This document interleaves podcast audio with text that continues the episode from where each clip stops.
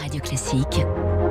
3 minutes pour la planète. Bonjour Baptiste Gabory. Bonjour François, bonjour à tous. C'est une marée noire tristement historique pour un pays comme le Pérou. Le pétrole qui s'est échappé d'un tanker il y a un peu plus de 15 jours continue de souiller le littoral et le gouvernement vient de doubler son estimation des barils de pétrole déversés en mer. Oui, l'équivalent de près de 12 000 barils de pétrole qui se seraient déversés le 15 janvier dernier au nord de Lima. Le gouvernement tablait auparavant sur 6 000 barils.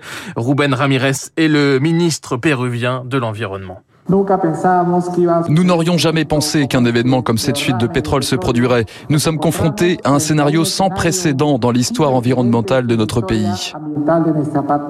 La nappe de pétrole a été poussée par les courants jusqu'à 140 km au nord de la raffinerie. 180 hectares de littoral sont déjà souillés selon le gouvernement malgré les mesures mises en place. 2000 personnes sont mobilisées sur le littoral. Nous avons 52 navires qui font un travail de confinement et de récupération de la matière huileuse.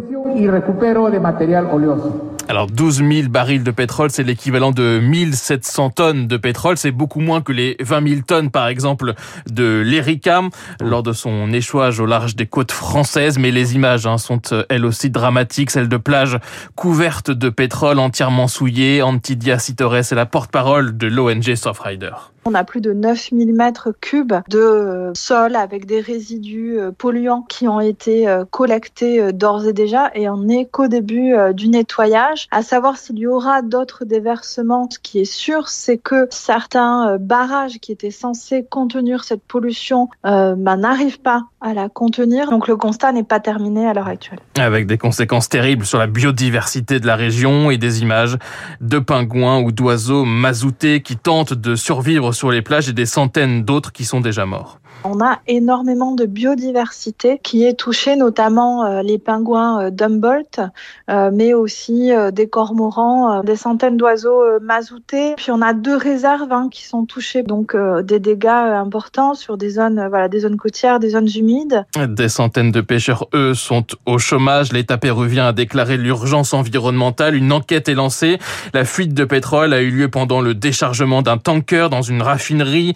L'État péruvien parle de négligence la raffinerie propriété du groupe espagnol Repsol, elle, rejette la responsabilité sur la forte houle présente en mer ce jour-là, après l'éruption volcanique et le tsunami dans le Pacifique. Vraisemblablement, il y aurait une absence de plan d'urgence déclenché euh, dans les délais, et même cela plusieurs jours après. Dans un autre sens, la raffinerie alerte euh, sur le fait que le Pérou n'aurait peut-être pas été en état suffisamment euh, alertant à l'encontre de ses acteurs euh, portuaires pour leur indiquer qu'il y avait euh, des conséquences avec cette éruption euh, et donc un tsunami. Vendredi, la justice péruvienne a interdit à quatre responsables du groupe Repsol de sortir du pays pendant 18 mois.